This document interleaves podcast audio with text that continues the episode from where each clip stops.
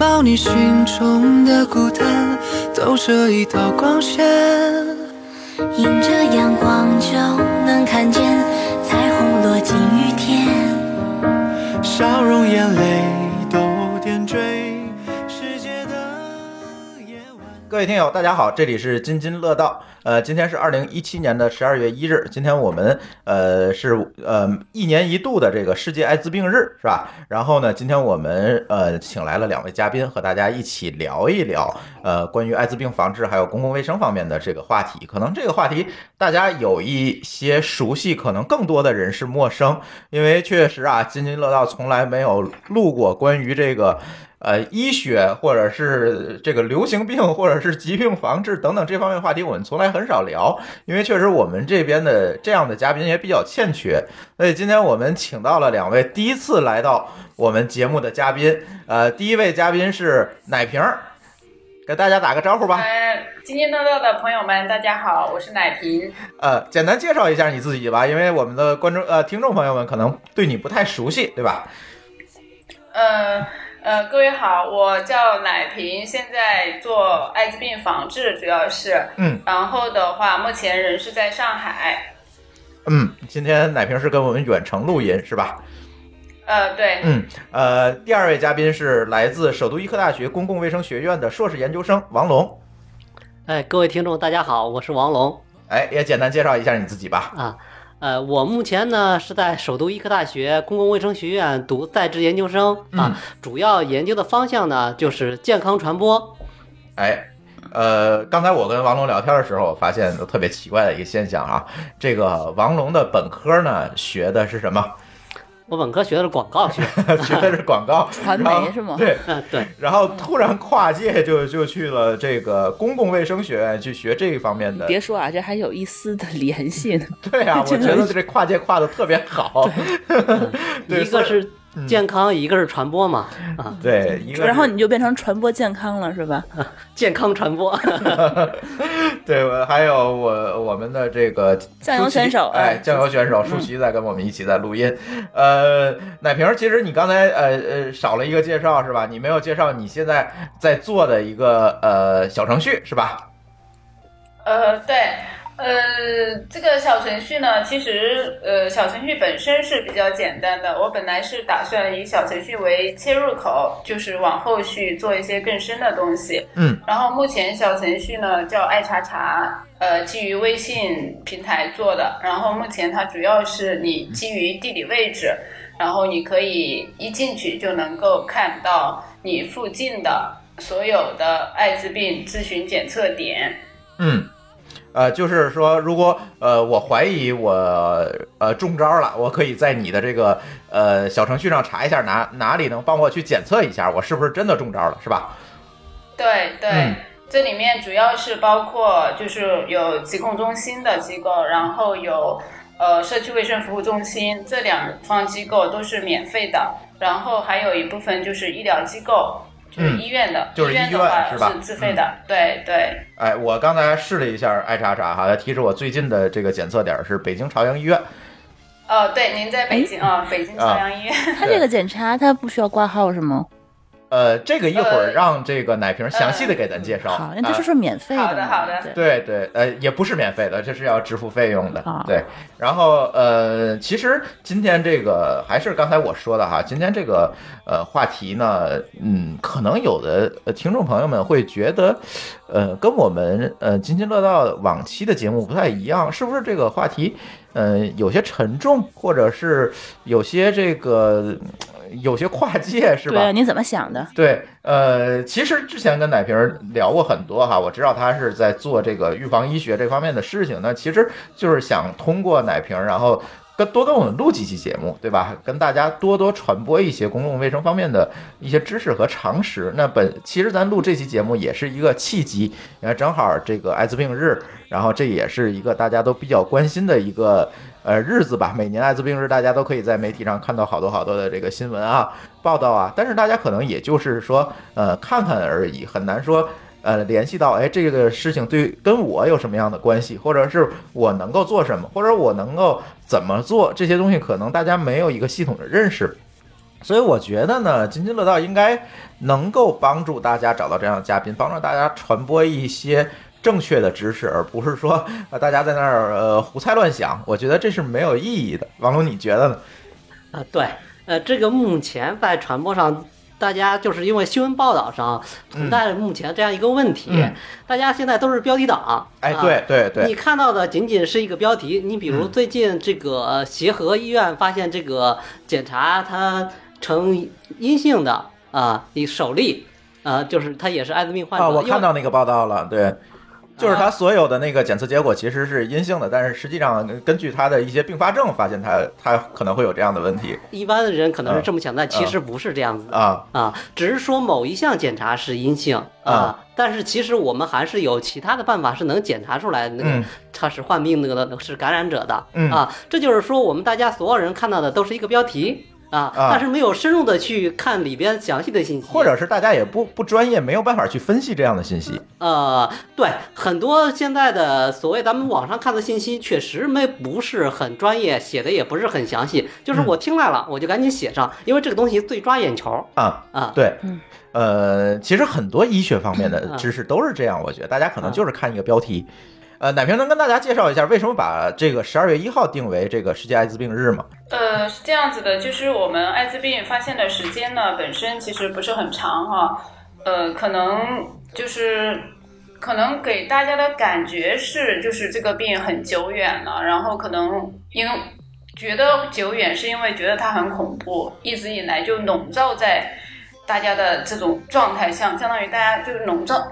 就是生，就像一个乌云一样生活在一起它对对对，就啊就就就被罩在这个下面，所以就会存存在这样一种错觉。但是实际上，它从发现第一例到现在，也就三十不到三十，就三十几年的时间。对就1981年前前两年才、啊对前前几年才过了，就是就是三三十周年的时间嘛。嗯所以所以说这个事情呢，呃，从医学上来讲，它这样一个在在当时几乎是绝症的情况下，发展到今天能够，呃，感染者能够经过治疗，能够正常的生活，这是一个医学上面来说是一个非常非常了不起的事情。哦，那我是不是就呃可以理解成这个艾滋病现在并不是说，呃，得了就一定会挂，是吧？呃，对，确实是这样。就是早期发现的时候，大家不知道，因为这个这个出现这些症状是什么病毒引起的，嗯或者是说细菌。那时候所有的科学家也不知道，然后工作医务人员也不知道，可能持续呢到八九十年代一直都是这个情况，嗯可能一发现人就死掉了，而且死得非常快。就是等有症状的时候已经快死了。对，已经是晚期了，就是嗯已经是晚期，等你发现症状就死掉了。那嗯现在呢，我们就是呃，国家包括世界卫生组织也是提倡，就是一发现就治疗。那我们就是经过积极治疗的人呢，都是能够达到一个非常好的一个生存时间和生活质量。王龙刚才跟我分分享了一个惊人的事实，这个事实其实我之前是不知道的，是吧？王龙来跟大家分享一下。啊其实因为现在咱们的医疗技术发展的很快啊，艾滋病的死亡率现在已经低于癌症的死亡率了，这是基于全球上的一个统计数据来表明的。呃，就是说我呃得癌症肯定死，但是得艾滋病不一定死，啊，可以这么理解啊，就是呃，就说艾滋病现在你可以把它当做一种正常的慢性疾病，哦，就是说我不会说马上就挂，但是我可能就是得需要持续治疗。咱们可以这么理解，就是说他这个艾滋病目前不能治愈，但是他并不会致死，啊，啊，就是我带着病就可以正常生活了。对，你可以正常生活，但是比如它会能说就是持续一定的这种阶段，它不会再恶性的去发展吗？呃，一般的话，经过治疗，目前来说，呃，五到十年基本没什么问题啊，就和正常的慢性病一样，就是坚持治疗就可以，和正常人生活是没有什么太大的区别的。嗯，就是呃，目前来说，把艾滋病界定为一个慢性病，其实呃，现在大家都在这么讲。嗯然后我个人认为呢，其实它是有一个非常重要的前提条件的。前提条件是什么呢？就是现在呃宣传上面提的比较多的，第一个早发现。第二个早治疗，第还有还有一点非常重要的就是治疗的依从性一定要好。嗯，如果是但凡这三点缺一的话，可能对他的寿命以及他的生活质量，还有他本身吃药以后呃的呃身体的恢复状况，都是有非常大的影响的。所以说，就是呃，大家就是通常所说它是一个慢性病，然后能够很好的生活，但是其实上它的前提条件相对来讲也是非常苛刻的。嗯，就是你一定是呃按照这个医嘱来定定时定量的去吃药，对对你你不能中间也不能断，不能停，也不能这个时间也不能错了，是吧？对对对，是这样嗯对子的，。因为本身啊，咱这期节目也不是在鼓励大家得艾滋病，嗯大家还是不得为好，嗯是吧？但是咱要把现在这个状况说清楚定。，所以所以说，肯定更重要的还是预防为主，就是就是、嗯呃，朱峰，您可能就是对于疾病预防，我相信您个人也会有比较强的概念，就是或者是说从自身做起的这种想法，呃要不然你对，本来这对对，本来这期节目我想装嗯小白的，你不要把我这底揭了，是吧？呃嗯，那能不能给大家介绍一下？你看你和王龙谁说比较合适？这个就是说介绍一下，就是说现在这个艾滋病到中在中国，呃，真的是什么样一个趋势？因为我们知道有很多媒体在说，也有很多自媒体在说，那么他们说的数据啊，各方面的，我们也不知道谁说的对。但是现在艾滋病在我们身边到底是什么样一个呃状况？这个你们俩谁能给大家介绍介绍？我我我可以先说一点，你先说说吧，那就呃，对，就是所有的数据，呃，都是来源于官方公布的数据的。不公布的，我肯定我知道，我也不能说。啊然后，啊，其实没事儿啊，其实没事儿，咱们咱们播客没关系。啊对，其实我还是希望 你给大家传达一些正确的信息。嗯，就说点不知道的。因为 对，因为现在就是呃，每年的幺二幺之前，嗯就是各个各个地区的政府，然后然后就是国家卫计委这。都会召开新闻发布会，就是去说这个嗯公布一个数字对，以及全国的这个疫情。然后今年其实北京的已经出来了，然后可能更多的地方还没有出来，包括上海，可能就是明天我们明天晚上会有相应的一个发布。嗯呃呃，但是整体的趋势呢，其实呃变化没有不是特别大，就是最近几年。嗯因为已已这个趋势已经持续了几年了。第一个呢，就是可能性传播为主，这个是毫无疑问的，已经上升到快接近百分之九十五了。去年的时候，明白。呃，就是就是所有的传播里面，呃，第二个呢，可能就是呃，嗯经过治疗之后，这个病死率确实是在大幅度的下降。那对于一个疾病来讲，它病死率下降的话，存活自然就上升了。对，然后这个病死率的概念呢，我可以稍微讲一下，就是从流行病学的角度，因为可能呃公众包括呃很多媒体，他报的时候都会报死亡率，啊，呃，但是死亡率其实是针对全人群的。如果是呃，这个能给我们仔细的解释一下？我觉得你术语用的都有点多，可能我们的听众听不明白了，对吧？对啊，什么叫这个对全人群？对，死亡率的话，就是比方说我一个疾病，呃呃死了多少死了多少人，然后它是针对于所有它的分母是所有的中国人，比方说是中国的话，明白。对，但是病死率呢，就是说这个病死了多少人，然后它的分母是得这个病的人。啊，呃，这样说我就懂了。对对，嗯所以说有一些媒体他用病死率的时候，把它用成死亡率这样一个数字，一下子就上去了，拿在对，因为分母小了，对吧？对对、嗯放在一个大人群里面，就有有一些就会数字看起来会比较吓人，嗯，就是因为因为可能大家平时也都会看媒体信息看的比较多，所以这个这个这两个概念我稍微的多讲一下。嗯，呃，另外一块儿呢，就是可能呃，就是青年人群在逐步的上升。青年人群中呢，呃，学生在上升，然后学生中呢，可能就是同性的传播人群在上升。嗯嗯对，然后另外一块儿可能就是还有一一一点就是可能大家嗯比较忽视，然后又呃比较难想象，但是现在确确实实是有需求的，就是老年人群。嗯，因为呃为什么？对啊，为什么？嗯我我也很奇怪，青年人我能理解哈。对啊，对，这个我可以解释一下。哎，对，王龙来解释一下。现在六十多岁、七十多岁的人，他们在正当年的时候是文革期间，他们那时候就处于比较压抑的状态。哦，啊。到现在这个整个社会到现在已经比较开放了，所以社会开放不仅仅是影响年轻人，他们其实也影响我们对我们我们要明白，老人也是有需求的，所谓的老年人。六十啊，我看过媒体的一些采访，就是关于老年人，他们为得了病，他们这么说的哈，嗯。就是我有需求，但是我老伴儿他没有需求了，所以我要去找一些年轻的女人。现在可能哦。很多路边上二三十块钱就可以一次，哦。所以，所以嗯。在这个这个二三十块钱，肯定你什么都保证不了，就很容易出问题。但是我突然觉得这老年人也挺值的，因为他本身他已经到老年了，他应该就是这这也不会有什么这个特别危其实还有险的，对。还有一个社会问题就是现在老年人就是老年人关怀，就是他比较孤独、独居啊什么的，以及现在对啊这个影响也很大，但他也有哦。交流的需求，也有性需求，都是有的。嗯，我明白了，啊明白了。所以说，对老年人那，就是说我们我们忽略了一个情况，就是社会开放其实是全社会的开放，而不是是。仅仅是年轻人的开放。是。对，对，其实从去年统计的一个数据，就是新那个一到九月份，一六年，嗯，呃，新增报告病例，老年人大概是一点三万，青年学生才两千多什么？哦，这么多呀！啊。天哪！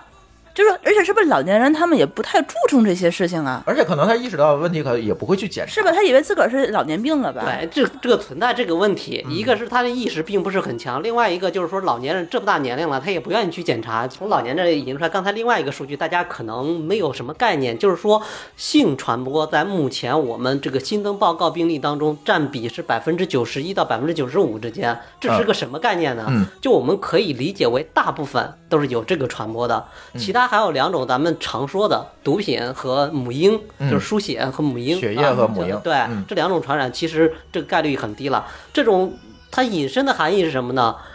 输血、母婴这种都是可以经过人为的干预去解决掉的。嗯，性传播我们是没有办法通过国家强制干预来解决的，这个需要的是道德的约束。对，这一点就是说你在预防上就特别难了，就需要我们就是说我们身边每一个人都要有这样的。意识才可以。对就在自己的心中要筑起这个防火墙。对，对所以说这个增长率的话，就是说嗯从性传播那个为主的话，就比较危险。嗯，啊是是是。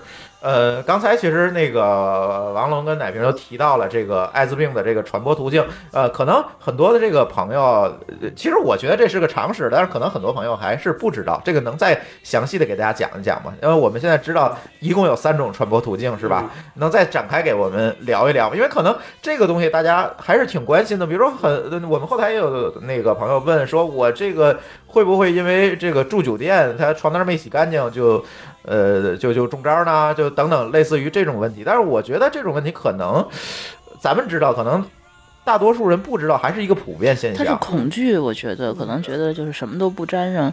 对对对，但是这个事情我觉得还应该展开给大家讲一讲这个传播途径的问题。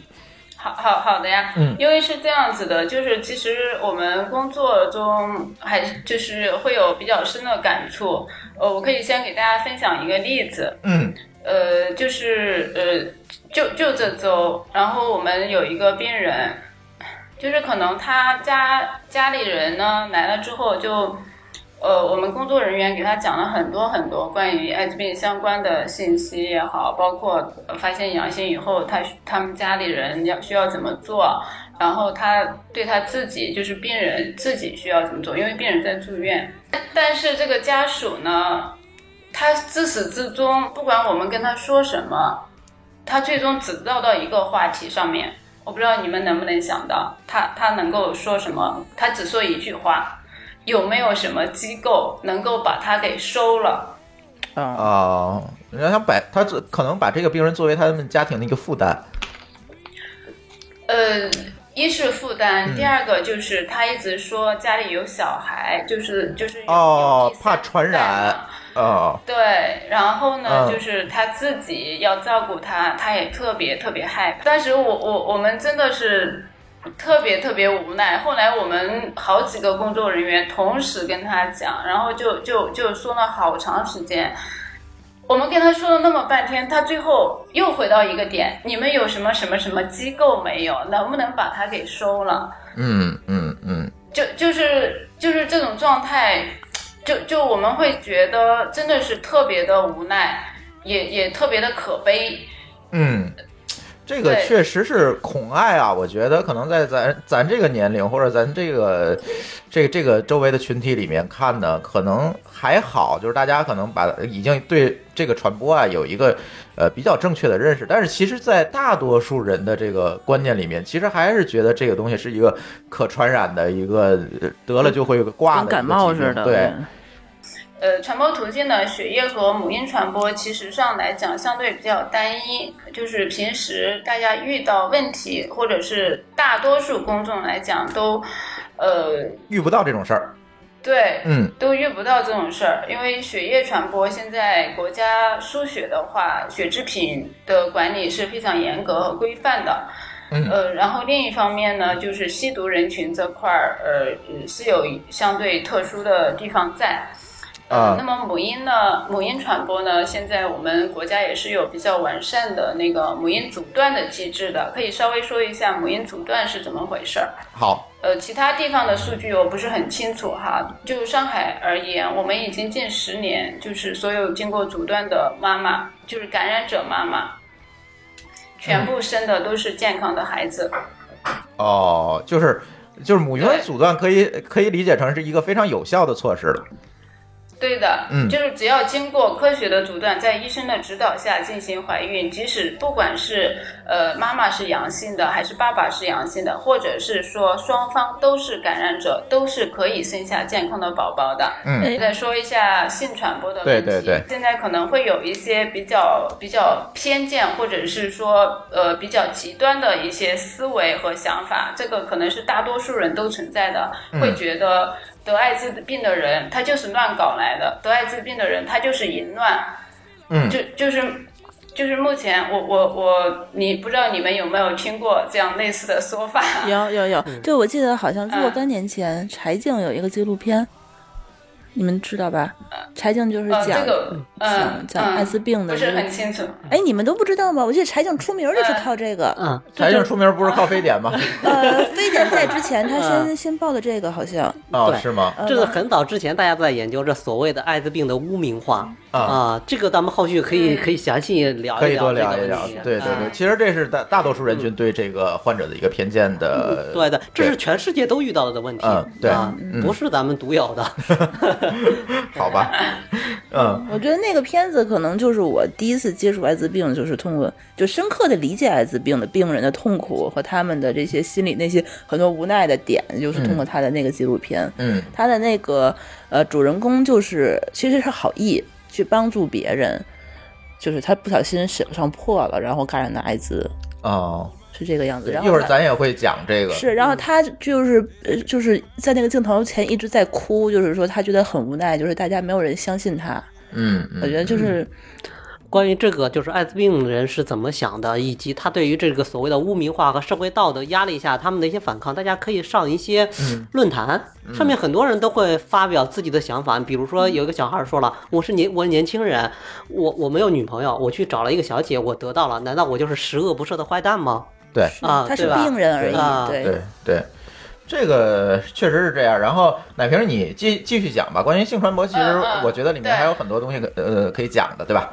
呃，接下来就嗯接着讲这个事情，就是王龙刚刚说的，嗯，我去找一次小姐，我是年轻人，我又没有女朋友，我又没有结婚，我确实有性需求，那怎么办呢？我去找呃约炮，或者是说去呃找小姐。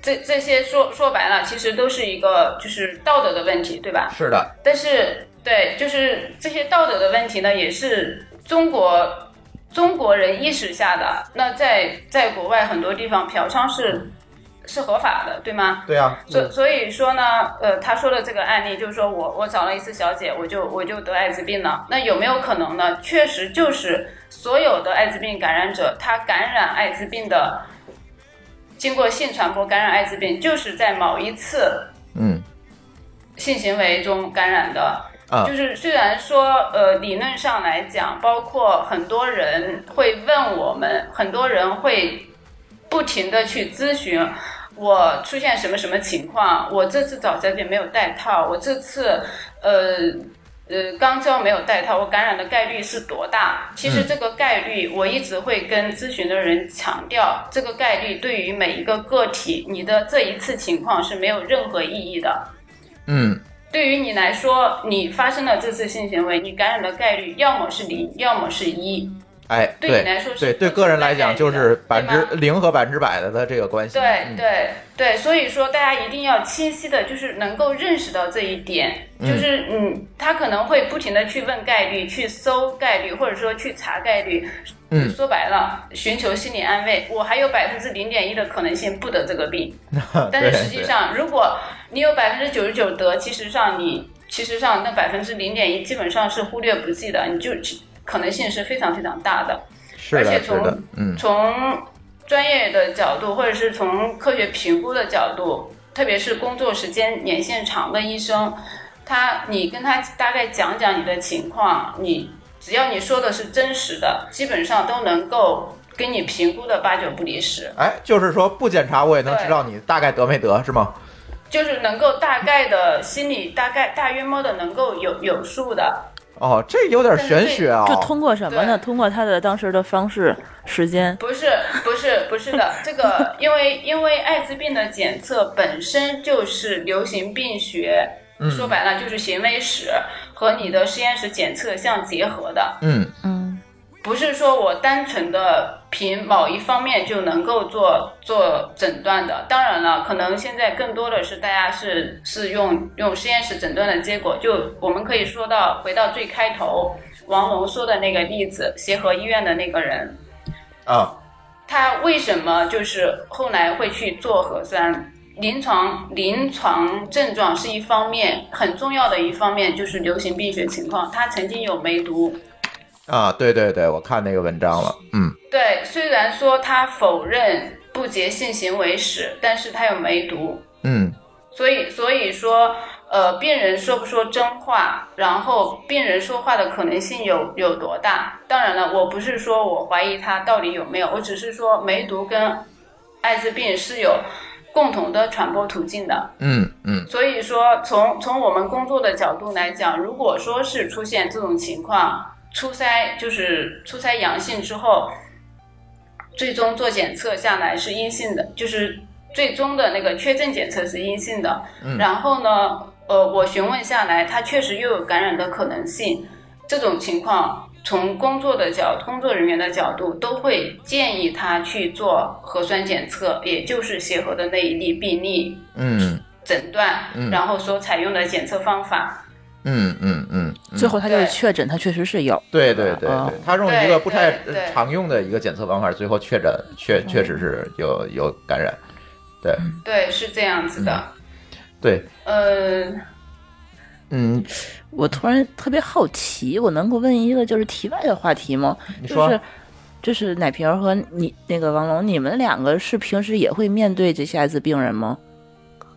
哦，我面对的比较少，因为我主要是做传播研究的，就是基对主要是基于大众媒体来去宣传的，可能就是奶瓶会多他整天接触的可能就是接触的更这样的病多是具体的病例啊。嗯，但你们不会害怕吗？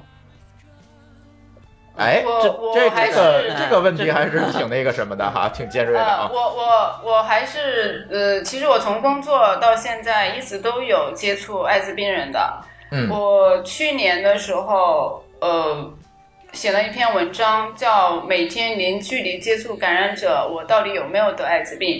嗯当时那篇文章反响还蛮激烈的。那时候那那篇文章是我公号发出来的第一篇文章，嗯嗯，然后就是艾滋病相关的第一篇文章。当时我我后来连续又开始写公号也好，或者是呃做一些相关的事情，跟这个文章有很大的关系。因为这个文章发出来，很多人不管是工作人员还是就是圈外的人、非专业人员，都反响特别。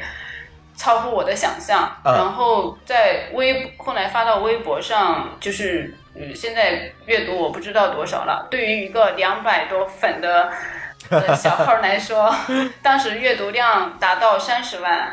哦，那很高了。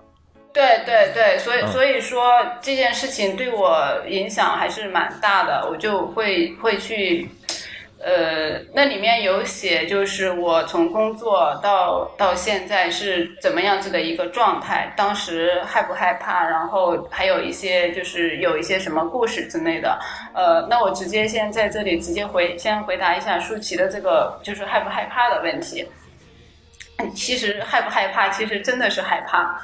呃，刚开始的时候猜也害怕刚工 对刚工作从学校出来，我连晚上睡觉都睡不好，睡觉都做噩梦的。嗯，对，所以我我在此之前，我肯定也没有接触过艾滋病人，然后从书上学的什么的，其实也也都没啥用，真的。然啊，后等你实际上接触的时候，然后然后再加上工作量，其实一点也不小，然后人又多，就就还是确实是心理压力蛮大的。然后前几年可能有有一些感染者可能还不是不是特别的平和，就是呃然后他们会有暴力倾向去袭击你们吗？呃，以前的话，我刚刚说到这个问题说的比较隐晦，以前确实是会会有，就是他不在我会袭在我博客里们不要隐晦，你就直接说这说啊。是这是高危的职业他不会说是袭击我们，但是他是会吓唬你，就是对会吓 人，你会你你不替会骂你，我说话，我会传染你。对，会恐吓你，然后会吓你，然后也会投诉你，会去政府静坐。所以，所以说，但是经过这么多年的发展，以及就是包括很多社会组织在做工作啊，然后呃，社会各界人士的努力，可能现在这种情况已经好好，真的好很多了。嗯嗯，嗯对嗯嗯，我还是很好奇，你大学学的是什么？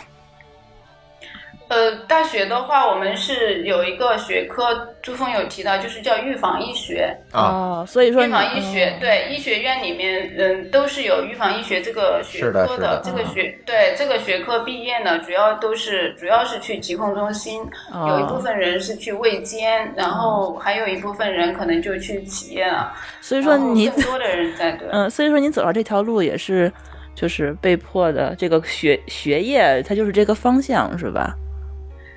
呃，对，但嗯是但是方向上面来讲，其实疾控中心不只是做艾滋病，还有啊很多其他的业务。比如打狂犬疫苗 呃，狂犬疫苗现在疾控也不打的。啊？是吗？对对，哦分地区分地区，像北京、上海这种医院都不打狂犬疫苗，都是在嗯定点医院打。OK，嗯，那王对蒙呢？你是凭个人爱好走上这条路的吗？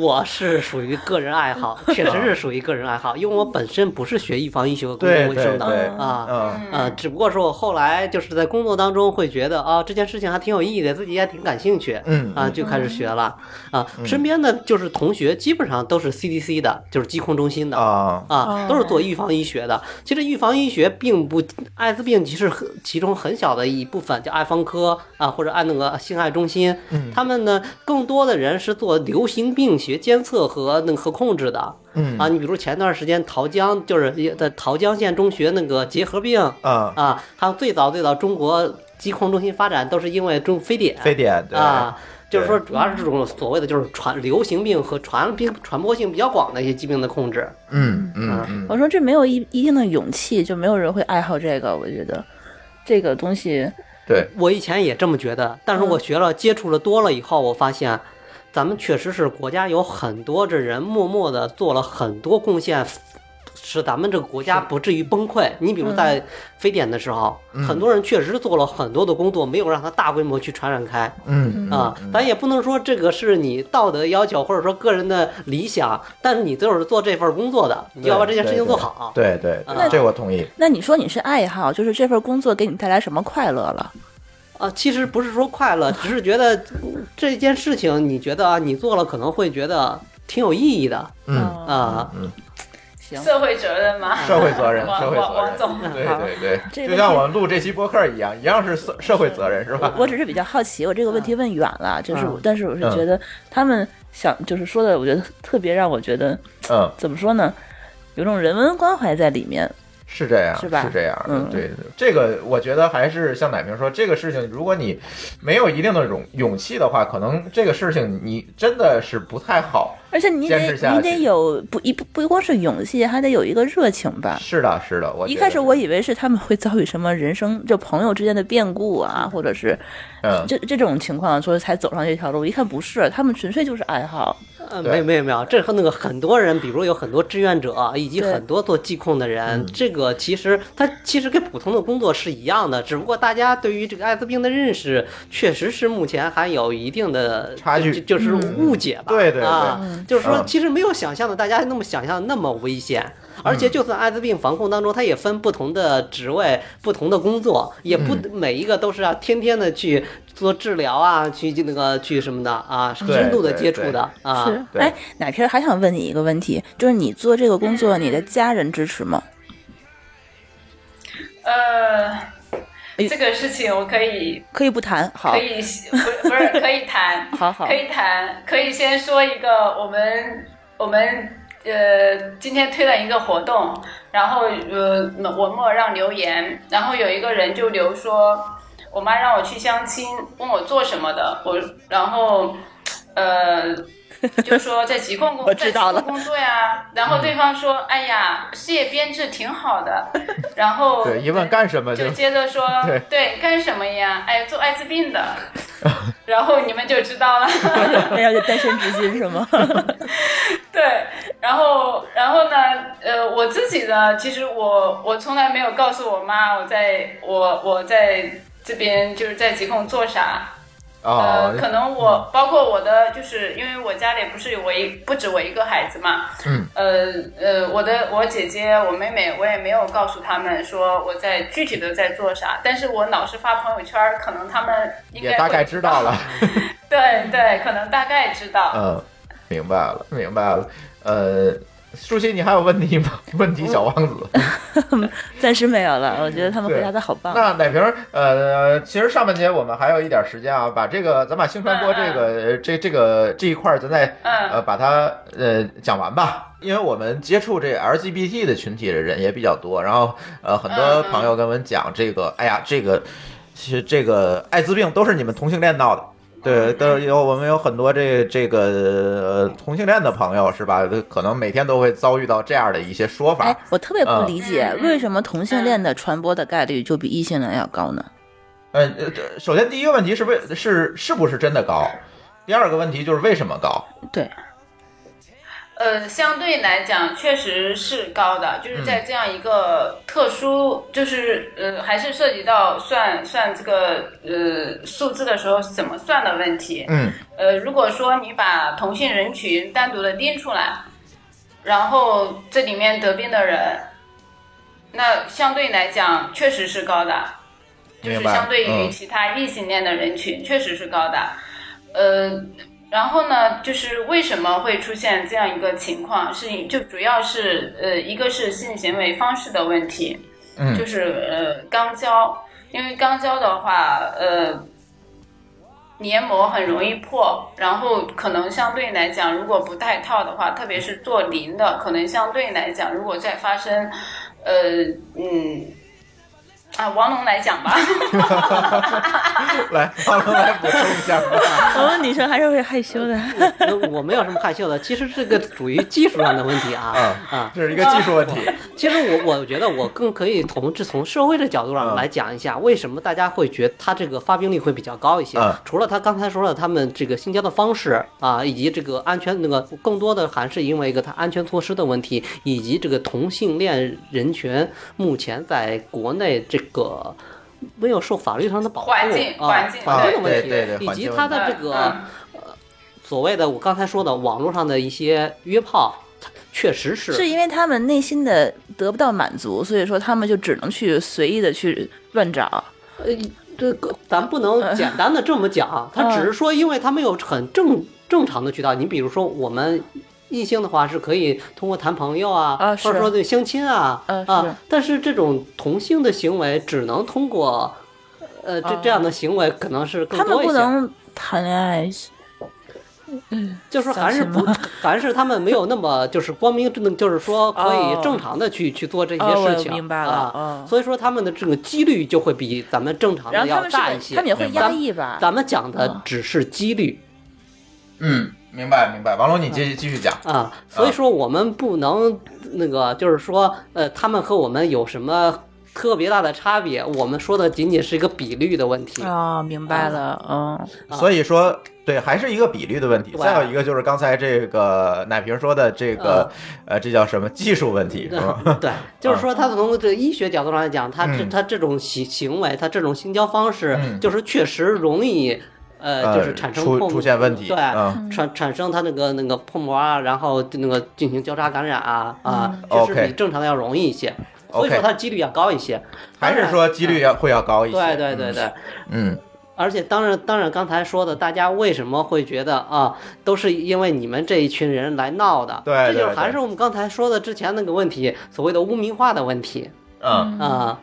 嗯，就是说，呃其实这里第一可能会存在这个由于技术的问题导致的这个、呃传播的可能性高的问题，嗯但是更多的可能还是是是一个社会问题。对，嗯啊嗯，我能理解了，我就是他们这个群体面临的风险更多。从这个意义来角度上，我们更应该去呃关注这个群体，来来去或者说去呃，就是说让他们给他们提供更多的一些支持。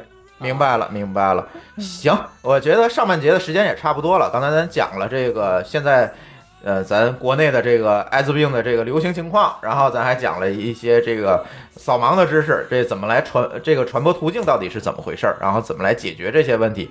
那么呢，这个咱上半节的这个录音先到这儿，然后咱稍微休息一下，然后呢，下半节请这个两位嘉宾给大家分享一下一些实际的东西，比如说我觉得我中招了，怎么去检测？我也万一中中招了，我怎么去处理？等等这些事情他说我尽量怎么才能不中招啊？啊，对，怎么不中招？对这些问题，我们留在下半节让两位嘉宾给我们分享，好不好？嗯，好，咱呃上半节就到这里。Hope when you take that jump, you don't feel the fall. Water rises, you build a wall. Hope when the crowd screams out, screaming your name. Hope if everybody runs, you choose to stay. Hope that you fall in love and it hurts so bad.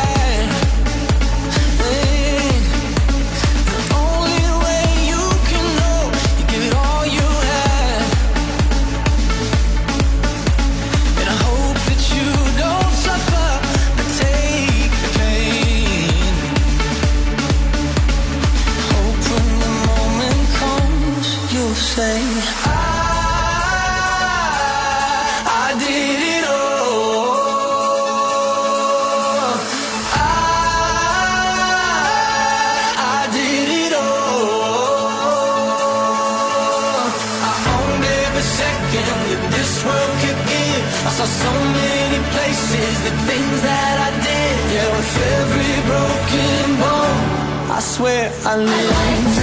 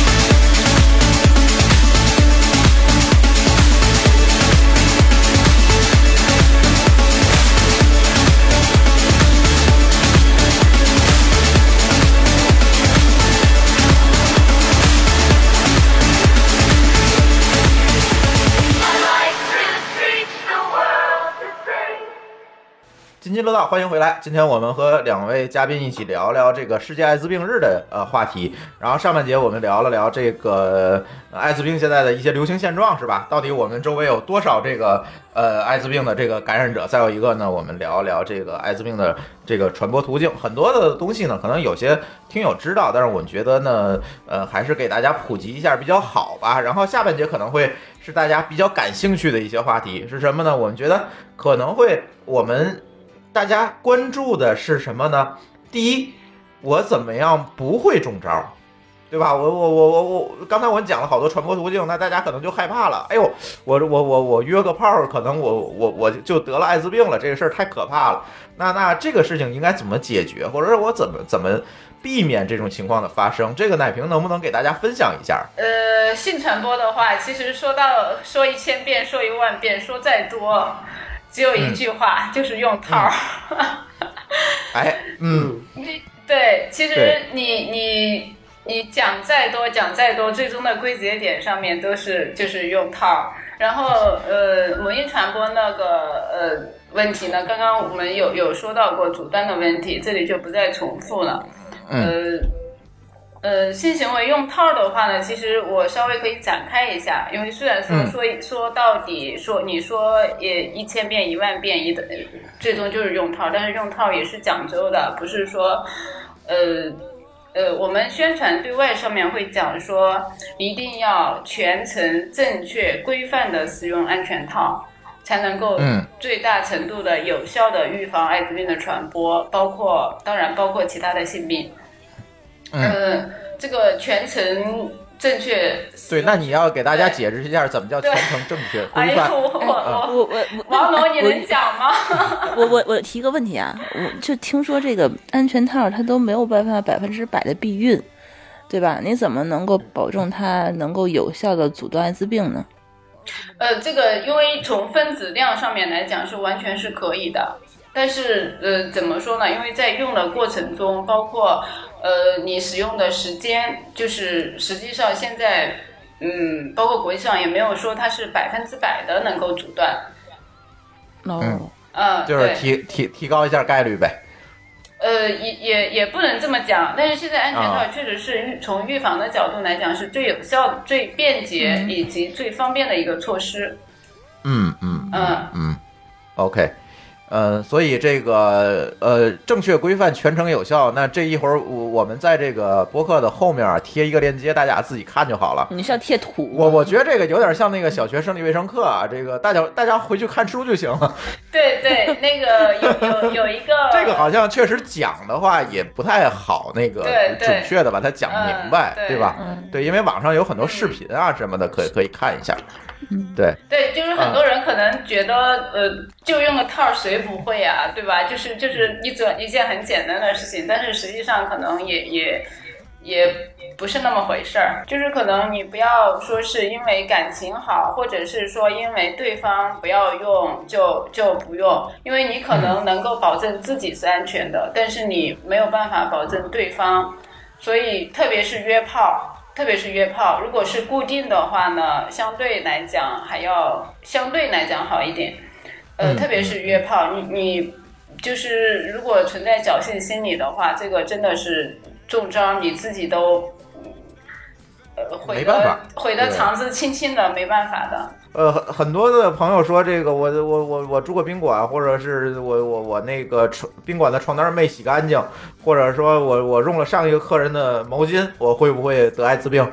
简单的说，这种是嗯不会的。就是那个我们之前一直做宣传资料的时候，对这种细节的东西，其实我们讲的比较少。嗯所以大家可能会就刚才说的，就是谈爱色变。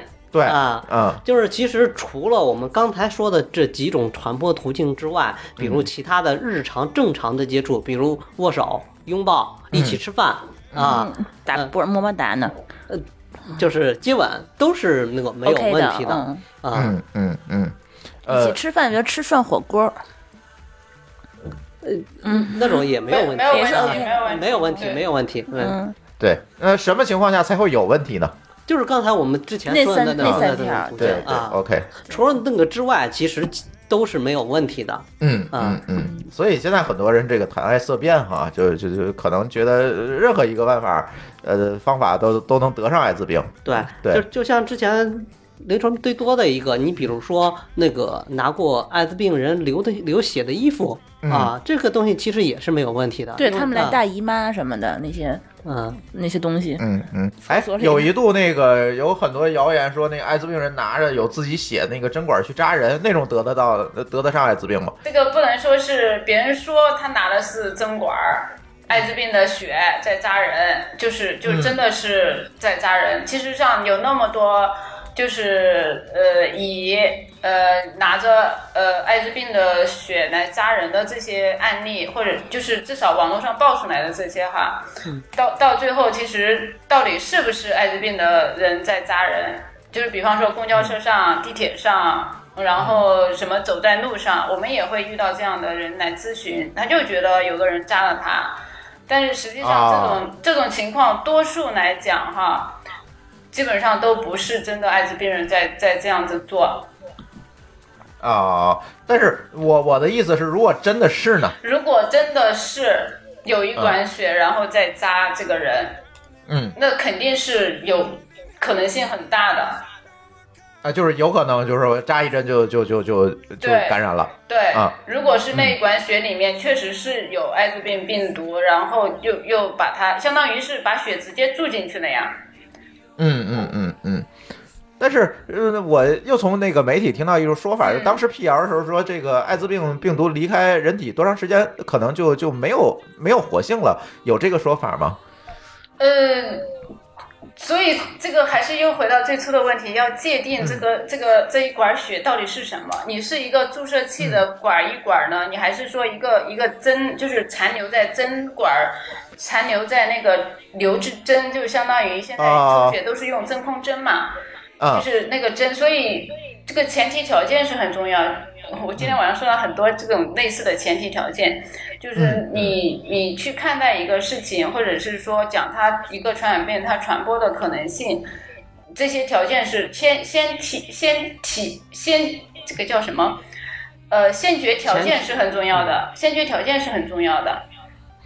就是如果说它确实是一个，就像以前那种注射筒，然后一抽一管血，然后前面有一个针头，然后扎进去，那确确实实风险是很大的。那如果说是，呃，拿了一个就是可能是已经干掉的一个针头，然后针头里面又没有可见的，就是可以流的那种血，嗯对吧？那可能性其实是很低的。那因为哦本身就是你所说到这个问题，艾滋病病毒在体外是很脆弱的。嗯，所以说我不知道说明白没有？嗯我明白你的意思。所以说，这个如果你从实际看来，我真的艾滋病人抽我自己一管血，然后去再扎在别人身上，这事儿还挺难的。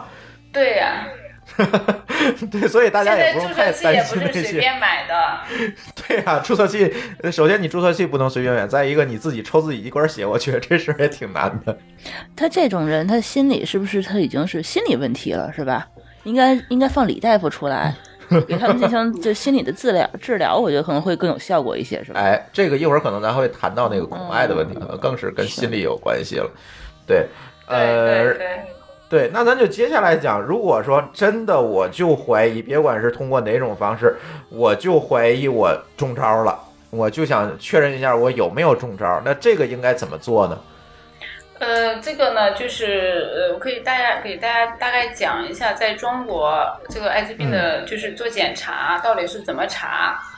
哎呃，对，呃，这个情况呢是这样子，现在目前呢，我们全国的呃所有的疾控中心都是可以免费进行艾滋病的检查的，然后疾控中心所有疾控中心的呃地址以及联系电话。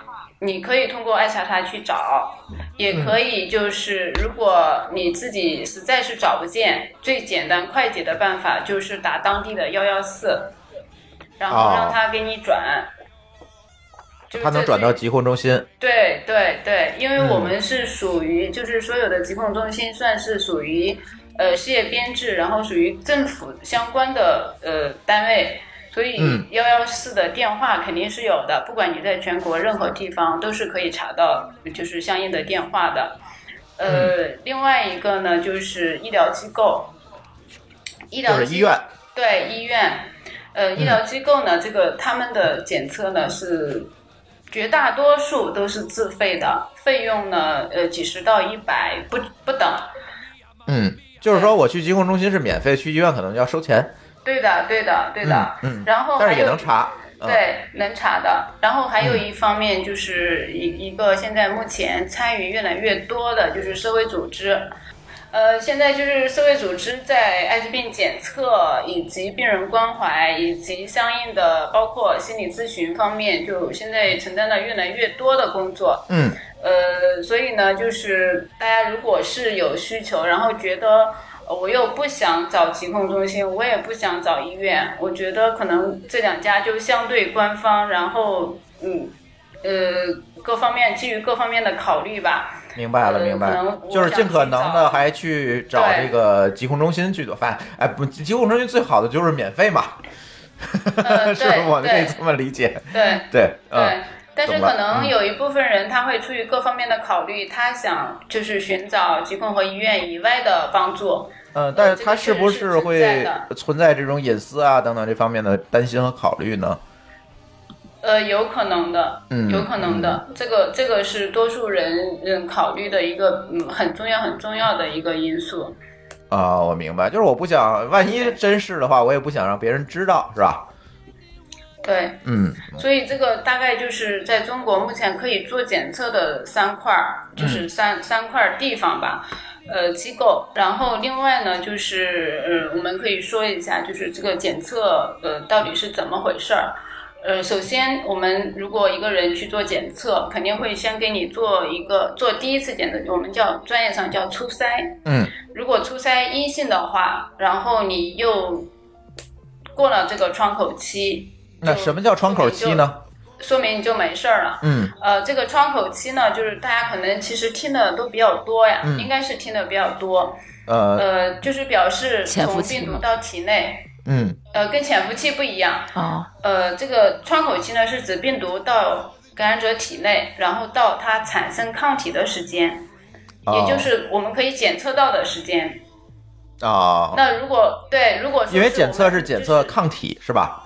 对对，如果只是病毒进来，我没有抗体产生的话，我是查不出来的，可以不可以这么理对解？对对，嗯对的，对懂了的，对的，嗯对的，嗯。嗯呃，所以说，如果是你又嗯超过了窗口期的时间，那么就说明你就是没事情的了。呃，如果说你确实是呃还没有到，我们还没有到窗口期的时间，我们就会建议你到时间了再来复查一次。那如果是阳性的怎么办呢？就会让你再抽一份血，嗯然后再做进一步的检测。嗯也就是说，最开始协和医院的那个人，他其实初筛都是阳性的，他初筛做了无数次，其实都是阳性的。啊但是最就是问题出在他后面再继续往下做确诊检测的时候，就是我们专业上叫确诊检测。嗯，到这一步的时候，对，就查不出来他是有问题的了。啊，但是其实他出差是阳性的，是吧？对的，其实哦他出差是阳性的，不是说他是完全嗯，就是没有任何征兆。啊，你看这个就跟王龙说的刚才说的一样，这个咱被标题党骗了哈。嗯这个初筛它都是什么怎么筛呀？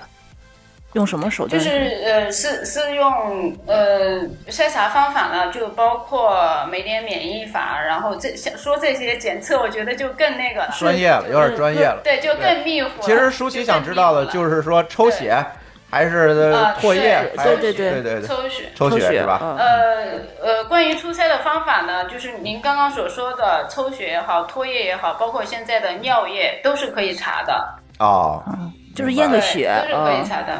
明白了。嗯，那刚才你提到窗口期哈，给大家讲一下这个窗口期会是多长时间呢？呃，现在目前来讲，就是窗口期不同的时间是跟它的检测方法是很有关系的，嗯就是涉及到你不同的检测方法对应不同的窗口期。嗯，那目前呢，我们做的比较多的就是抗体，抗体检测现在。呃，国际上面比较认可的，可能就是可以到六周的时间。啊，就是从我怀疑到中招到我去查，这中间如果我隔六周，其实是比比较稳妥的。对的，啊对的，就是说，如果我现在怀疑中招了，我马上去查，很大可能说，即便中招了也查不出来。对。嗯，那我这六周我就什么都不做是吗？是不是可以吃点预防药之类的？哎，你呃，舒淇这个问题很到位啊，对啊，你怎么能等着自己去 去传染，对吧很？棒，很棒，是吧？非常到位。来，那你就顺着讲吧，我这小白快装不下去了。呃，药的话呢是这样子，呃，专业上叫暴怒前预防，嗯呃，分为暴露前预防和暴露后预防。嗯暴露前预防呢，就是我们刚刚母婴的时候，就是阻断的时候也有提到，嗯就是呃觉得有风险，就跟避孕药一样，我可以事前吃，我也可以事后吃。嗯就就这样这样子类比，大家应该就都懂了。那那呃，刚刚那个舒淇说的，其实呃提前吃这个药，其实上就是在检测的这段时间，呃，其实是叫暴露后预防的。就是比方说他知道他有可能有问题，那就可以进行暴露后预防。这个暴露后预防呢，不是说呃你想吃药就吃药的，呃，首先就是需要医务人员进行评估。嗯就是觉得你确确实实是有非常大的感染风险，然后比方说跟你发生性行为的人，他就是艾滋病感染者，你又没有戴套，嗯对这种情况就是相对是说是很高风险的了，那是会确确实实会建议你进行一个暴露后预防，一般是在七十二小时之内。嗯呃，如果说评估下来会觉得你这个人根本就就没有感染的风险，然后就是自己纯粹的害怕，那一般来讲是不建议你进行一个暴露后预防的。哦，所以还是要医务人员评估。比如说，我让这个艾滋病患者咬了一口，还给我咬破了，这种情况肯定是要做暴露后预防，对吧？对，嗯所以就是就是要要不是说嗯所有去做检测的人都是需要进行暴露后预防的。嗯嗯嗯嗯，哎，这个就呃解除了大家的一个误区哈。它这个暴露后预防就是口服吗？对，口服药物，嗯嗯，就是类似于这阻断药物一类的东西是吧？对。嗯。我们现在也是呃呃比较比较口语化的，就是叫阻断药，然后专业一点就是叫暴露后预防。嗯，因为我我在嗯。美剧里头经常看那些什么医务剧，他们给那个艾滋病患者做手术，可能突然比如说他蹦起来，嗯那个扎针不小心扎到自己身上了，嗯，然后他们就特别淡定特别淡定的把手套一拨，然后冲一冲，最后打一针坐那儿跟没事人一样。你觉得他们这个演的是真的吗？就打一针是什么？我我倒没有呃，没，我不太注意是打一针还是怎么处理。吃的药，还是怎么处理一下？我觉得嗯他们就跟没事人一样的，就是处理处理，知道这哦，治跟破伤风一样，感觉需要擦点碘酒的感觉。嗯但是就完全就没有说担心说哦，我可能好紧张啊，我要得艾滋病了。嗯这个这个其实要看他到底当时扎的情况是怎么样子的，因为我们也经常会遇到，就是医疗机构的医务人员，然后出现这种专业呃专业上叫职业暴露，对就是出现他们好像是高危人群，我觉得。对，包括护士，包括警察这些，还有医生，其实都是属于相对的高危人群。然后他们如果是出现职业暴露的话，都会有相应的人员进行一个评估的，嗯就是当时是什么情况，然后然后那个病人是什么情况。首先，如果说那个病人不是感染者，那你也放一万个心，没什么事情了。嗯嗯，如果说病人是感染者，需要再进行你这个呃伤口的评估，然后你这个创面的评估，然后你手嗯手套戴手套有没有扎破，然后你创面有多大，你有没有流血，你流血流了多少，就是这些都会有相应比较完善的一个评估措施。对，那电视剧都是骗人的，我觉得。啊，对，是吧电视剧都是有夸张的嘛。对他根本就没有检查这么那么细致，他就是说啊流血了，然后对他继续做手术电视剧他不可能跟你讲的那么细的呀。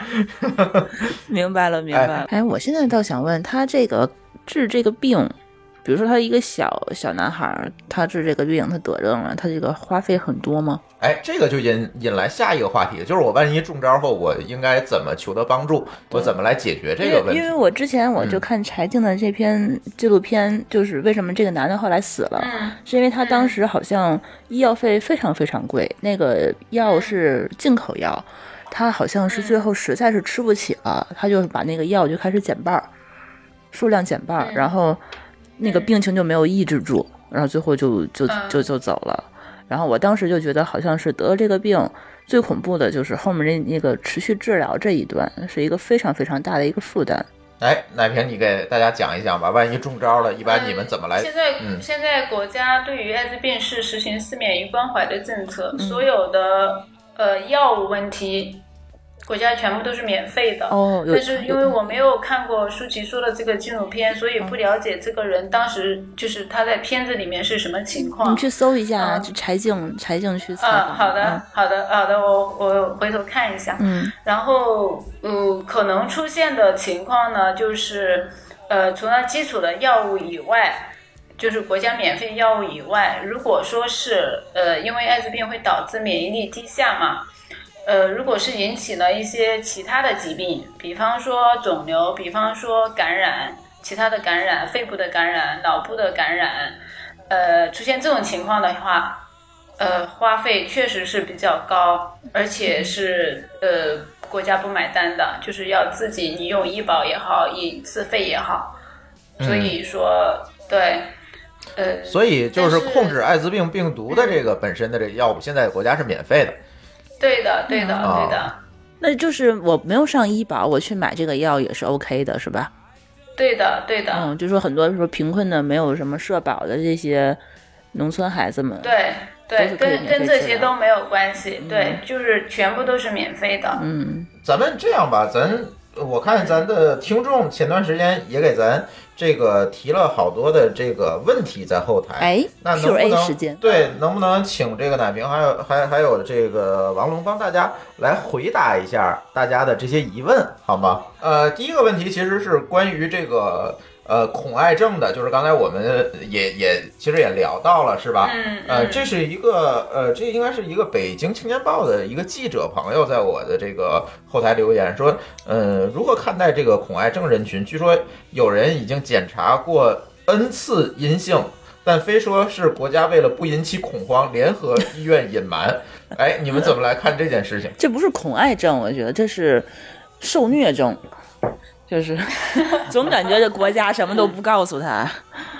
啊，呃，我我我先来说一下，然后王能接着我说看看。呃，这样子的，就是他说的后半句话，这个是不可能的事情。啊，因为就是国家没有必要去隐瞒这个事儿。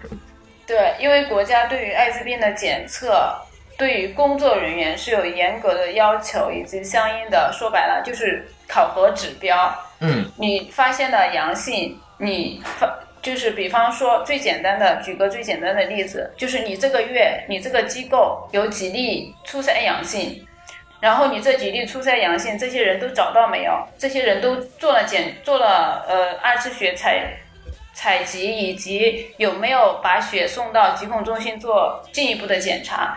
这些是每个月都要做的事情，而且是每个月都要查的事情。嗯。所以，嗯，所以隐瞒是不太可能的，在这个整个流程里面。对的，对嗯的。那这些人的这个恐艾症是怎么造成的呢？你们谁能讲一讲？是这样的哈，这个呢，除了跟那个和他们心理每个人的心理有一定关系之外，更重要的有咱们国家之前的在宣艾滋病防治上宣教上面的一种策略相关。之前我们很多时候宣教的时候，就是宣传教育的时候，采用一种就是恐恐吓的策略啊。嗯，嗯，就比如说，我们拿很多他们艾滋病感染者那受感染部位的一些很让人就是有反感的一些照片啊，呃来大家去看，就是这个样子。还有会说告诉你这个后果有很很严重啊，就是说他比如得了就要死啊什么的，或者说他传那个这个这个病没有治，就是说通过这个恐吓的策略来让你重视这个少得病对来来重视这件事情。这个一件事情都是有正反两面的。嗯它的好处就在于，它确实让很多人就是害怕了，去去提高防护意识啊。另外一方面呢，也就是让大家所有人就谈爱色变嗯，啊，就会觉得这这一等个这个艾滋病这件是一件很恐怖的事情啊，，嗯，就是造成了很大的心理压力。这老师教的有问题，对，这跟咱的就是刚才王龙说，这这跟宣教策略有关系是，对，呃，这个恐爱的问题啊，真的是说说不说不说不清楚，也说不明白。对于那个普通的公众来讲，嗯呃，特别是因为大家可能你很难去想象，或者是很难去。诶，超出你的想象力的那种范畴的恐，嗯就是一个人他能够，就是一天什么都不干，然后躺在床上，然后去跟你打电话去咨询要不要是不是得艾滋病了，然后遇到就是遇到特别严重的这种情况，我们通常会说一句话，就是。当然了，是私下里讲，不是说直接跟跟咨询的人讲，就会说，可能真正的得了艾滋病，对他是反而是一种解脱。这就需要我们李大夫心我不知道理医生，出对，我不知道，我不知道这么说你们能明白明白，能理解他是本身是有一些心理的焦虑在里面。对他可能会会就是在寻找另外一种方式。他也没有什么安全感，估计一遇到这件事情的话，他就是很很想知道一个答案吧。是是是，能理解能理解，对，呃，然后呃，我就说下一个问题吧。下一个问题，我觉得这个问题可能也挺有意思的，就是说，嗯，说社会一方面宣传艾滋感染者无害，并且呃有正常社会活动的权利和能力，但另外一方面呢，又要呃宣传要关怀和帮助他们，那这是否是一个悖论？然后他说，他后来又继续解释他的问题，说社会福祉提升会去关怀帮助生活有困窘的人，而不应该把艾滋病呃感染啊艾滋病病毒感染者当成社呃生活困窘的标签儿，不必因为是艾滋病而去刻意关怀，毕竟刻意的关怀帮助某种意义上也是一种歧视。呃，问二位是怎么理解这个问题的？这个问题呢，其实就是之前我们说的有在传播学上有一个叫刻板印象，嗯就是说我们现在因为打就是要标签化，就说我们嗯，比如说我们提到一个，比如说某个地方的或者说地域黑，我们说到这个地方的人他就是什么样的性格嗯啊，这就是一种形成的一种不真实的一种想法在上面嗯啊。这我们当时说呢。因为这个确实，当时呃，在研究上也有一个悖论在里边哈，就是说我们要关怀这些人，我们就要去传播这些人，他们就是要要给他们支持，说说他们的困难，他们的一些需要帮助的地方。给他们可怜里说，对，但是我们解释多了呢，嗯，大家就会给他打上一个标签儿。哎，啊，这是需要把握的一个度。嗯啊，并不那个，并不是说这这任何事的事情你都是要有的有这样的一个那个那个一个度要把握的。嗯啊，嗯就是说这就是说就是在我们社会在宣传当中，你就要把握这个度。嗯既呢要把他的具体的情况和他需要知识的地方讲清楚，你又不能就是给他打上一个标签儿，让大家都以为这是一个那个这这个群这个群体比一个那个很特殊的一个群呃体。所以说啊确实，如果这样的话，确实变成了就像我们这个听友说的啊是一个悖论，是吧？嗯嗯。嗯，对，这就是一个度的把握的的的问题上面。是是是，嗯，但是这个事情好像是不太好，这个有一个完完善的，或者是 这个能够治标的一个解决办法。对，其实这里就像办王龙说的这个事嗯情，这个事情只能说是逐步的去慢慢的去改变，因为第一刻板印象的形成是很难去纠正的，嗯就是特别是公众的这种思维，对，包括就是包括最简单就对艾滋病这个认识的问题，嗯就就是从从开始到现在，其实呃宣传那么多也很难纠正过来。呃，另外一方面呢，就是政策的调整以及病人的接病病人本身的接受度，因为有一部分，特别是年轻的人，他会觉得我什么都不需要，我我特别有能力，我可以工作，我可以生活，我也我有家庭，我也可以很好的照顾他们。那可能有一还是有一部分人，他可能也确实需要这样的关怀，也也确实有一部分人还是需要的。嗯，明白了。所以说就就是你说的这个问题，可能也不是说现在一一时半会儿能够解决的这个问题。行，那那个呃我接下来我看在你的这个公众号后面也也有人这个提问，我就一起说了吧。然后有人问这个呃理发时候理发店不给刮胡子的刀，呃消毒会不会这个出现感染的情况？嗯，嗯，好问题。嗯，王王总，你觉得这个有可能吗？啊，我觉得这个是有可能，因为很多人刮胡子可能会出血啊啊嗯嗯嗯所以说这个刮胡刀都是很私密的东西，一般都不跟别人分享。啊，对，刮胡刀是有可能会传染艾滋病的。啊，就是因为它会造成这个暴露。嗯，对，你说我在那个公共泳池游泳，这个会有危险吗？这个我觉得没太大必要。这这种是没没有那个，因为他们有人游泳都怀孕了呀，嗯，这是另外一码事儿吧？没没有关系哈。嗯，对，嗯，嗯，对，这都你这个概率都太低了。这也是个奇葩，确实是。对啊这只嗯只是随便问一下。对，OK，刮胡刀的问题其实是呃说的那专业一点的，它叫微量血，微量血就是存在传染的可能性。嗯。嗯明白了，明白了。其实还有一个问题，就是说，呃，其实现在互联网啊，这个，嗯、嗯，包括现在的这个微信啊等等这些新媒体的涌现，实际上刚才这个，呃，王龙提到了，就是说我们之前的这个，呃，宣教可能都有有一些刻板，或者是有一些这个形式主义，但是是不是说我们在这个新技术背景之下，我们可以通过一些努力来改变这样一个传播模式呢？呃，这个是不是奶瓶？我觉得你可能在这一块有有很深的实践，是吧？包括你做爱叉叉这个小程序，你说一下你的这个在这一方面的这个观点吧。我觉得这一块其实还挺重要的，因为新媒体、互联网涌现之后，其实会改变很多东西。我觉得，嗯，这个这个事情，我跟王龙可以就穿插着讲吧，说吧，或者是包括、包括朱峰、你和舒淇，因为我觉得你们其实是属于技术人员，以及跟互联网和科技接触的比较深的，嗯，可能对于听我们说了说这些的现状也好，或者是目前的一些呃尝试也好，就是或许会有一些启发，所以就大家聊一聊这些事情，就对对将来会没准儿就会被谁听到拿去用了呢，对吧？就是有一些可能性吧。呃，没错，没错，没错。呃，对我我可以就是大概说一下我自己这边的尝试，呃。呃，就是呃，有我之前有讲到说，我之前写的一篇文章，对那篇文章对我触动挺大的。就是我我本身我觉得我不是一个特别会写东西的人，所以我公号开了很久了，但是之前有写过，后来被我全部删掉了。然后呃，写了就是那篇文章之后就。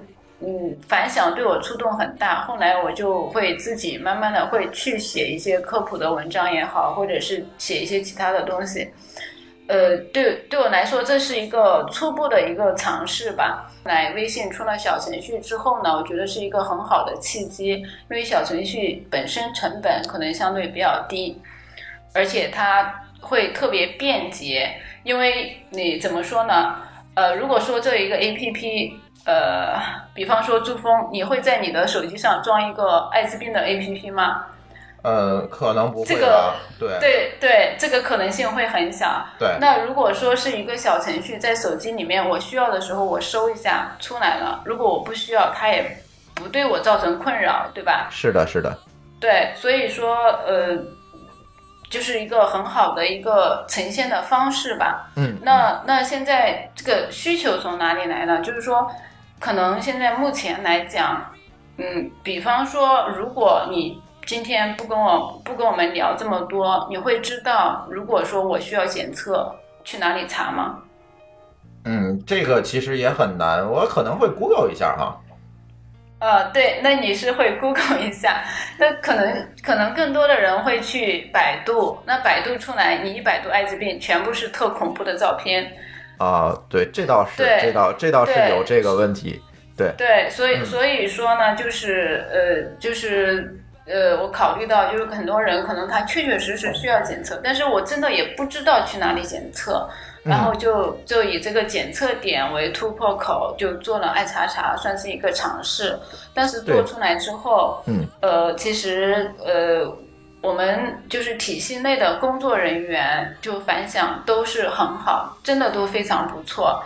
因为我们也有也有一个就是全国的一个工作群嘛，然后发出去，然后大家就有也有蛮多人就主动的联系我，就是需要把这个他们地区的检测点进行更新，然后呃进行增加或者是进行纠错，就是就是做了这些事情，虽然是确实是一个很小的事情，但是这个结合点上来看的话呢，就是会觉得是一个蛮不错的一个尝试。我就想就是看看你们这边，呃，作为技术人员，然后有有没有什么一些其他的想法？包括王龙，因为之前做营销做的比较多，做传播也做的比较多，就是可能会不会有一些其他的一些比较好的想法？嗯嗯嗯，来，王龙说一下吧。嗯，哎，目前说这个技术呢是双刃剑，一个是给我们自那个管控增加了，就是这个治那个宣传啊，以及我们的防控体系啊增加了难度，另外也给我们提供了新的工具是的，是的啊。。那个对目前呢，我觉得在新技术上有两个方面可以做。第一个呢，就是在防控体系这个建设上，嗯，这防控体系也可以分两个部门，一个呢就是目前很多疾控中心国国家机构在做，就是所谓的我们各地的爱方员的管理，在 A P P 上的话都可以实现。嗯基于定位，比如说之前我们很难监测到这些爱方员，就是基层的爱方员到底做了哪些工作？啊。啊，他到底去没去那个那个这个这个就是感染者家去做那个宣传教育啊，就什么的。现在的话，在 A P P 上你都有定位，你到底去了对到哪里，那个但是停留多长时间，以及你以及 对以及你现场传过来的视频嗯和资料啊，就就就马上就可以那个看得到。对啊。对对对对，啊而且可以管理哎这个确实挺好的。那个就是当然，这个呢，第二个呢，就是对于这些感染者，之前呢，你面对面你都不愿意说，嗯。就是说大家还是有这个道德压力，或者说那个不愿意说，但你在网上匿名的哎，啊，嗯，嗯，对吧？你你更可以来表达自己，是而且是是说，虽然说你在网上约炮，你更容易找到了，但是的话，我更容易找到你这些人了。之前我要是在全国去找到这些，呃，感染者，其实很难嗯啊、如果现在他都在一个社群里边，我要进行一些干预的研究或者一些干预的措施，我我就很容易接触到这些人啊，对对。而且成本比之前降低了很多哎，啊。对，我就说这个防控体系这一块儿用新技术，其实可以做很多事情哎，啊。嗯，我作为一个产品经理，就是我职业病突然就大爆发了。哎，为什么我当时一听这个爱查查这个产品形态，我觉得特别不科学？因为我觉得它是一个非常低频的一个需求，就是比如说你可能约了两年的炮才有一次想要去检查身体的这么一个需求。但是呢会，在在互联网里边还有一个东西，它是叫工具类 APP，工具类的软件是，啊。但是工具类 APP 的话呢，它是需要把很多低频的呃需求整合成一个工具，这样的话，它这个 app 打开率才会比较高嘛，才会变成一个高频需求。嗯所以说，它这个现在来看的话，暂时是一个低频的需求，嗯可能真正需求它的这个一年真的是可能也就这么一次。嗯所以说，我在想说，是不是可以往高频上需需求去转？比如说你刚才说的那个，我觉得匿名的这个社交，嗯，这个聊天儿或者是一些心情的问询，这个心理咨询，心理咨询、问询，然后这个在在线诊治可能不太可能啊，但是很有可能就是说这个这这一系列的这些科普性的东西，我觉得可以是不是尝试一下？对，还有第二个是，我觉得如果这个男男男男的套套这么不好买的话，是不是可以组织一个团购之类的？哎，是不是可以发起一个这样的定期，我一个月给你寄一盒。你把地址给，可能可以匿名的，对吧？或者是你找一个发放点，我定定期团购一下，或者是就跟怎样定？定期买菜一样，是吧？是因为你知道之前有一个 app 叫大姨妈，它就是每周每个月定期的那个时候会给我寄一一包那个女生的那个卫生巾嘛。啊，嗯，因为你要是有需求的话，你每个月固定的量是一样的，是是是标准的，嗯你到时候就记就好了嘛。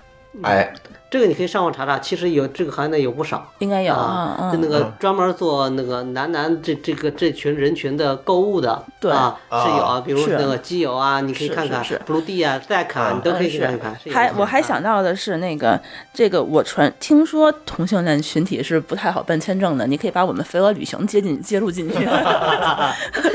对，对对对。呃，还刚才我还想到一个，奶瓶立即给你找到了变现模式啊！对，你看你这产品经理，呃我我他你先说，我还你说完我再说。我刚才还想到一个哎需求，但我现在想不想不太起来了，就是一闪而过。嗯嗯，对，哦，就是比如说像，你刚才不是说吃药应该是定时的吗？确实也可以进行一个药物提醒啊一类的，这个对定期回购啊，这个买药啊，这这种。我觉得工具类的 APP 最大的那个它的后续可拓展性在于它的数据，它抓取了很多数据。这种数所谓的大数据时代，它其实是很多东西你都需要用到这些数据的。你对学术研究啊对，做后续的干预啊，以及你这个所谓的健康管理对啊，我的意你说你的用药管理啊，都是需要的。而而且啊你刚才也说了，这个所能够拿到什么嗯这个免费医疗的，它不得实名登记吗？其实你们就可以来一个，就是可以识识别身份的这个约炮嘛，就是保证这个人是安全的，给他来一个标记。这个可能比较难，你怎么来保证？你没有办法去保证。就。他他不他没有办法实名的在自己自主动上传，对，这个很难，这个很难，这个就别想了。啊。我只是想对。对对对，我觉得可做的还是可多的，挺多的。啊，。可做的东西其实蛮多的。对。奶瓶，你是什么观点呢？在这这些事这这些主意里面，就是就是可做的事情真的很多，但是能做的太少了，嗯。嗯，真的很多政策问题包括一是政策问题，第二个安全问题，第三个隐私问题，第四个呃互联网本身的限制问题。因为现在爱查查为什么一直没有更新，就是因为遇到了非常巨大的问题，我解决不了。啊，比如呢？就是呃，因为现在腾讯把爱查查界定为你在提供医疗保健信息服务，那提哦，供医疗保健信息服务，它的啊资质要求是非常苛刻的，是要求有医疗机构执业许可证，就是说哦我明白了。嗯对，所以我其实像像舒淇刚刚所说的一些功能，本来都是在计划内，以及以及已经做了的。我现在手里有一个版本，一直上不了线。那我觉得你就别嗯纠结到小程序里面了嘛。然后你不行的话，可以做一个这个 H 五的，然后大家从这个任何入口都可以进来，也可以用啊，对吧？如果你只嗯纠结于小程序，其实这个也是小程序最大的一个问题，就是虽然它能够呃低成本的快速去实现一些东西，但是它会有一些门槛儿在。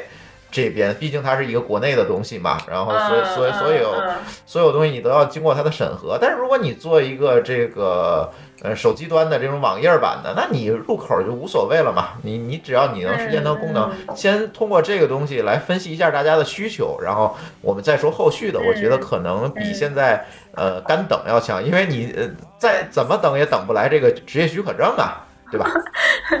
我我昨天跟那个谁霍炬聊天，然后他他也说到这样的问题，就是解解决解决方式，就是做一个网页的一个入口，嗯，对然后让就是需要对，因为你网页就不会有任何限制了嘛，对，对对，嗯，对，我觉但得是呃，实际上因为现在网络呃，就是通过技术去做东西，也是蛮多，就是需要相应的资质的。嗯，就是比方说后面去你去做上网页，那上网页如果是你提供相应进行相应的，比方说资讯啊，然后还有一些其他的功能的话，呃，也还是会有限制的。啊，总总这个我觉得这个解决办法总比小程序多，啊，对。嗯。然后，然后就是我们，我觉得我们就是不要限于聊这个爱查查的东西，我们这个可以私下聊什么的，可以就是拓宽一些，就是比方说，呃，朱峰，你这边有没有想到，就是比方，呃，针对现在我们，呃，整个防艾也好，或者是疾病控制也好，嗯，呃，这边呃，从技术、从互联网、从信息化的角度，有有没有什么想法？呃，其实最近遇到好多事儿哈，这个不仅仅是这个妨碍这个角度，对我是觉得嗯就是说周围的这些朋友也好，亲戚也好，其实他们对一些这个最基本的一些呃医疗常识，或者我遇到什么样的症状、什么样的问题，我应该怎么处理，其实他们是没有任何概念的。即便是其实呃网上有很多，比如说丁香园啊等等，他会做一些科普，但是其实真正的到你这个事情遇到你的头上，然后真正的这这个你出现了这样的问题，他们仍然会抓瞎。所以我觉得这个整个的预防医学也好，这这个。呃，等等的这这些医学常识也好，其实都会有一个漫长的一个普及的过程。你知道，在中国这这这个很多事情吧，呃不是说呃我想做这个事情就一定说马上就能做好，因为它有这么庞大的一个人口基数在这儿，是吧？再有一个大家的这个受教育程度，它信息获取的方式它也不太一样，所以我觉得这还是一个非常长期和艰苦卓绝的工作。嗯，嗯说嗯说用技术去解决呢，嗯。可能能解决一部分，但是我觉得这个仍然是一个社会性的问题。对现在就是这个我研究健康传播嘛，现在最大的问题就是健康科那个医学科普啊，或者说我们这科学的一个科普问题。嗯。现在很大的问题就是懂的人不会说，会说的人不太懂，对，是这样。这是目前一个很大的问题。嗯那个，咱不说普通人的健康知识还不比较那个滞后，就是现在很多之前的所谓的主任医师，他们的信息很很多都也存在滞后性，没有更新嗯啊嗯。就比如他是上学。这都是十年、二十年或者三十年之前学的知识，现在科技一直在进步，很多人其实是没有更新的嗯嗯啊。其实这块市场其实是很大的，对，我啊说一个故事，就是其实呃有有很多朋友知道我可能在这一块儿可能还还有一些知识的积累，然后经常也会问我一些问题。有一有一天我在那个朋友圈里有一个朋友说我这个早上起床突然这个头啊剧烈的疼痛，然后呢而且说话也说不清楚了，因为我说你这种情况得马上去医院。因为我怕他脑子里可能有出血啊等等的问题，我说你赶紧立即马上去医院。然后呢，我说这个情况呢，可能可大可小，但是你去医院总是没有问题的。我相信我这个说法应该没错，对吧？因为确实是他说的这个症状挺吓人的。然后呢，过了两天，我说你怎么样了？他说我后来第二天去医院了，嗯，然后呢，医生呢说，可能你就是疲劳过度。呃，言谈当中呢，可能觉得，哎呀，你是不是说的太夸张了？你看，还耽误了我的时间，让我受惊吓了。可能言谈之中还有这样的一个是说你还是说医生说他？说我哦可能让他受惊吓了。嗯，当然人没有直说啊，但是我有这样一个感觉。哎所以说这种东西呢，就会像你说，像这个王龙说的这个，后来我就不愿意说了，嗯，对吧？你你。我就说一句，你去医院吧，那就完了。这再多的我也不想说了，因为确实是这些医学上的东西，不能说你说一个症状，我就告诉你没事儿，也不能说你说一个症状，我告诉你事儿很大，这不太可能，有很多不确定性。那好，那基于这个不确定性，我唯一给你建议就是立刻马上去医院。但是很多人觉得你在吓唬他，就是这样一个情况，所以也很无奈。嗯嗯，确实是因为这种你可大可小，就是问题很复杂，因为就像之前说的症状跟艾滋病之间的问题，我我的观点其实就是说，整个的这个这个，别管是妨碍知识的普及，还是呃医学知识常识的普及，我觉得可能技术解决不了太大的问题，更多的可能还是一个社会性的问题。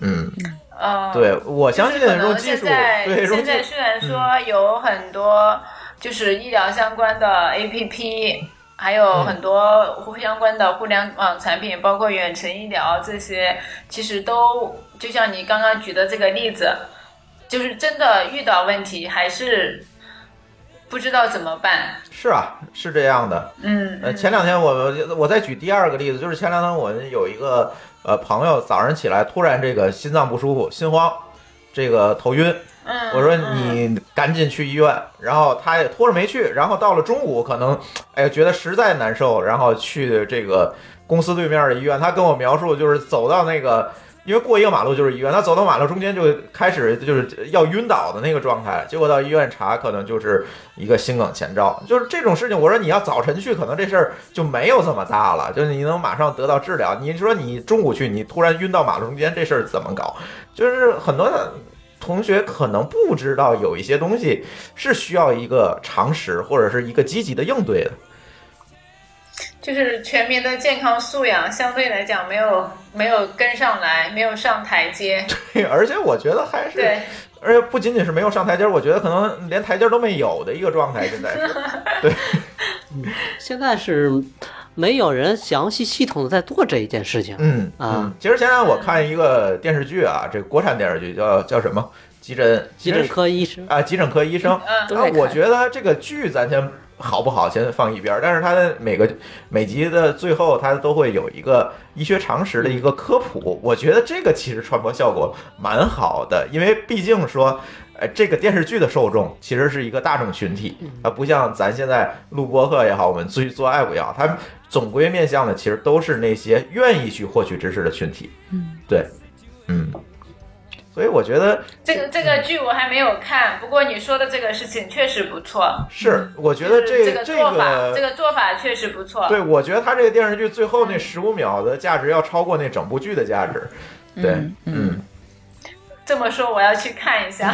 这三观还蛮正的哈。对对对，嗯但是最起码去做了一些正规的呃医疗常医学常识的一个普及。对，这这这也算是一个蛮蛮好的一个尝试，或者是是蛮好的一件事情。是，所以我觉得这个事情还是说需要全社会共同的努力。我觉得这最近一两年，可能很多的这个媒体啊，这个娱乐产品，可能也会去注意这这些问题，也做的还是比前两年我觉得好多了，好多了。但是我觉得还是一个长期的艰苦，就是卓绝的是这样一个一个工作。对，尤其在国内，嗯，对一个系统的工程。对对对，是没错。嗯王总有没有就是对这块儿，你是不是有啥想法，想做点啥？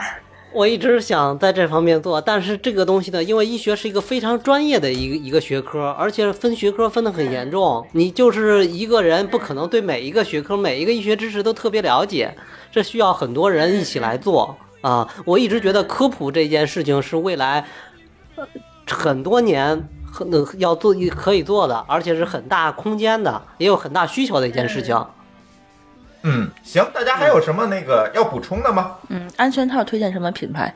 啊，这是我最后要说的。其实 咱 这期节目还拉到了一个赞助，是吧？别管咱录的怎么样，咱拉到了一个赞助。我发现我总能说到关键。对对对，呃，这次对这次对这次我们在这个呃各个平台和我们的这个整个的活动预热当中和我们互动的朋友都会得到由港本，呃，大家港本知道是吧？就是一个安全套厂商，港日本日本的，对日本对日本的一个厂商来提供的呃一份儿呃大礼，我觉得算是大礼是什么呢？是他呃前一段时间推出的这个限量版的拳皇主题大礼盒。这个大礼盒里面没有其他的东西，呃，不是那个动画片，也不是电视剧，这个大礼盒里面全是各种型号的套套。对各各种尺寸的吗？呃，各种型号的，我看它有零点零一的，有零点零三的，反正都有，你都可以试用一下。是这样一个，市场价值大概是一吹百，泡泡。对，市场价值大概是一百一十九块钱。然后每一位给我们留言、留下这个互动问题的同学都会得到。然后稍后呢，大家可以通过我们的微信公众账号后台，呃，留下你的这个收件地址、联系电话和收件人，然后我们稍后会把这个礼品，呃，通过快递的形式发给你。不限量是吧？呃，不是不限量，是所有提提问的同学，哦，对，明白。啊就咱微信后台留言，微信后台给我们留言的同学都会有，只要你留过言，然后现在再给我们留一个言，然后呃把你的地址留下来就可以了。嗯嗯，好，这个好好，这个好，很实用。但是这个友情提示，这个时间长了它也是会过期的，所以说尽快用掉它。啊，对对对对，没错，这个时间长了是是会过期的，所以大家那个用的时候啊，那个注意一下有效期的问题。我们相信港本寄给大家的都是最新的哈，都是最新的。嗯如果用不完的话，它多少个啊？一箱？呃，我没细看，反正还不少。用用不完的话，可以送给别人一些。加油用吧，加油用。吧啊！这期节目呢，我们就到这里，因为这也是我们首次尝试录制这样这样的一个呃公益的话题，所以如果大家对我们的节目有更多的意见和建议的话呢，呃，也希望大家能够在微信后面留言给我们。然后呢，后续我也想请二位嘉宾呢。多来我们的节目做客，然后多给大家普及一下这个呃公共卫生啊、预防医学方面的这个常识。我觉得确实啊，津津乐道在这一方面的这个普及是不多的，因为我们确实找不到特别这个专业的嘉宾。那既然二位出现了，我我们就要把你们牢牢的抓住啊，跟我们多录几期。呃，二位觉得怎么样？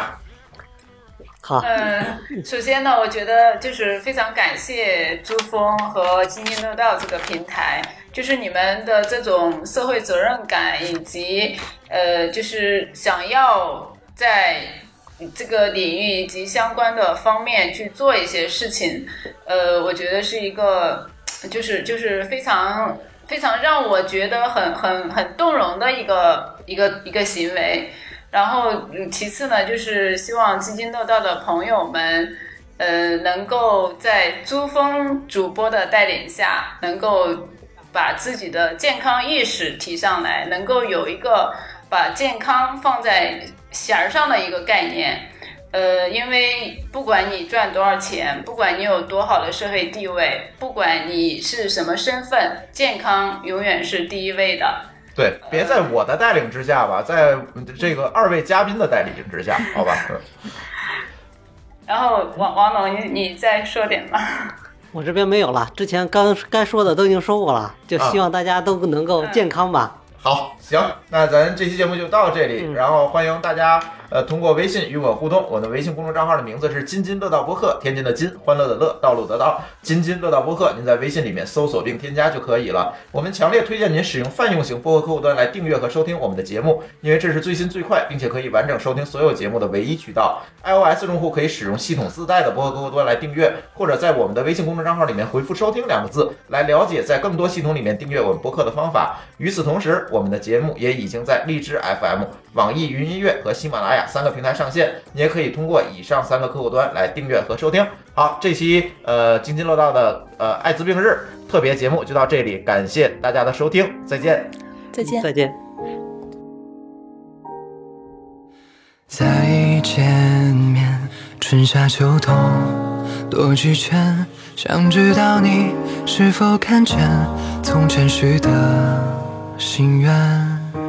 路很远，滋味苦过又会甜，心愿实现，烟花点燃，飞向明天。我们都曾学着面对忽然间的淬炼，在时间里化作成长支点。而我只想紧紧拥抱，绽放灿烂，循着微光，慢慢发现星空一直都在眼前。拥抱你心中的孤单，投射一道光线。迎着阳光就能看见彩虹落进雨天。笑容、眼泪都点缀